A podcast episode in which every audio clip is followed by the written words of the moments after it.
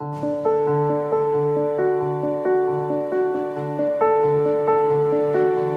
Santo Evangelio según San Lucas. María se encaminó presurosa a un pueblo de las montañas de Judea y entrando en la casa de Zacarías saludó a Isabel. En cuanto esto oyó el saludo de María, la criatura saltó en su seno.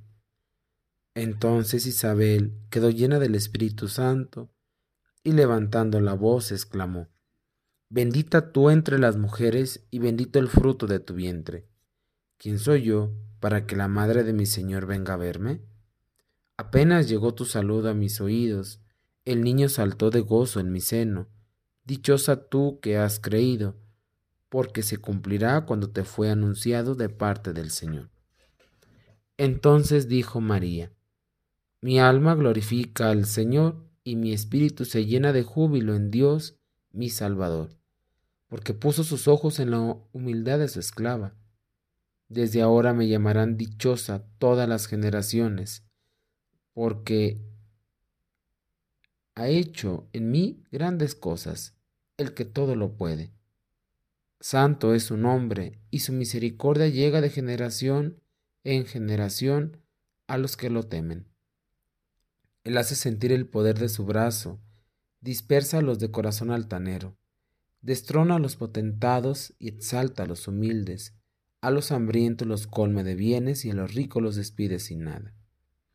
Acordándose de su misericordia, viene en ayuda de Israel su siervo, como lo había prometido a nuestros padres, a Abraham y a su descendencia para siempre. María permaneció con Isabel unos tres meses y luego regresó a su casa. Palabra del Señor.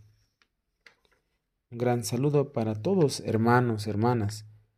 Este miércoles 31 celebramos la fiesta de la visitación de la Santísima Virgen María a su prima Santa Isabel. Este mes dedicado a María en muchos lugares de nuestra diócesis, de nuestra iglesia, se tiene la devoción popular, de orar, en especial en este mes, de celebrar a la Madre de Dios. Y se cierra con la gran fiesta litúrgica que recuerda el segundo misterio gozoso del rosario. María fue llena de solicitud a la casa de su prima Isabel para ofrecer los servicios que una mujer joven puede dar a una persona anciana que está también en espera de ser madre. Dos mujeres embarazadas, una al servicio de la otra.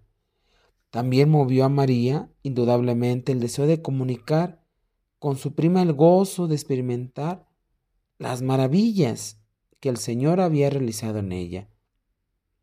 Estas razones humanas, el evangelista Lucas añade otra de orden divino, la fresología que él utiliza para referir el hecho da a entender que la habitación de Dios entre los hombres se coloca a un nivel nuevo en la persona de María Santísima.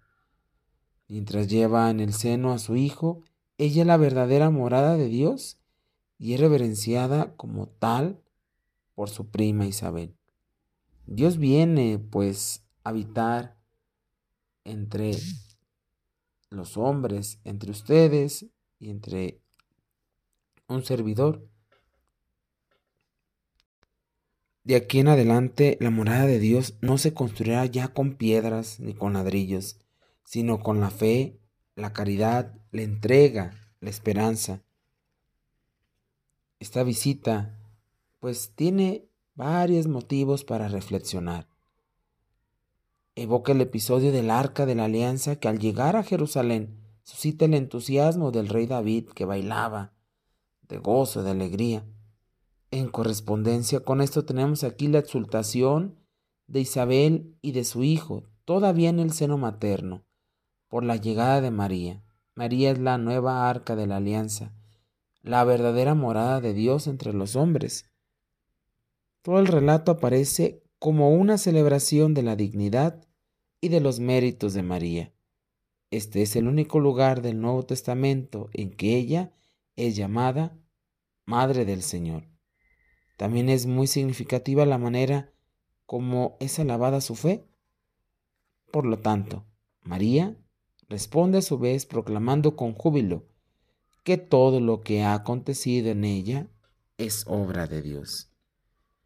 Manos, en este mes que terminamos, agradezcamos la intercesión de María Santísima ante su Hijo Jesucristo, pongamos también el siguiente mes.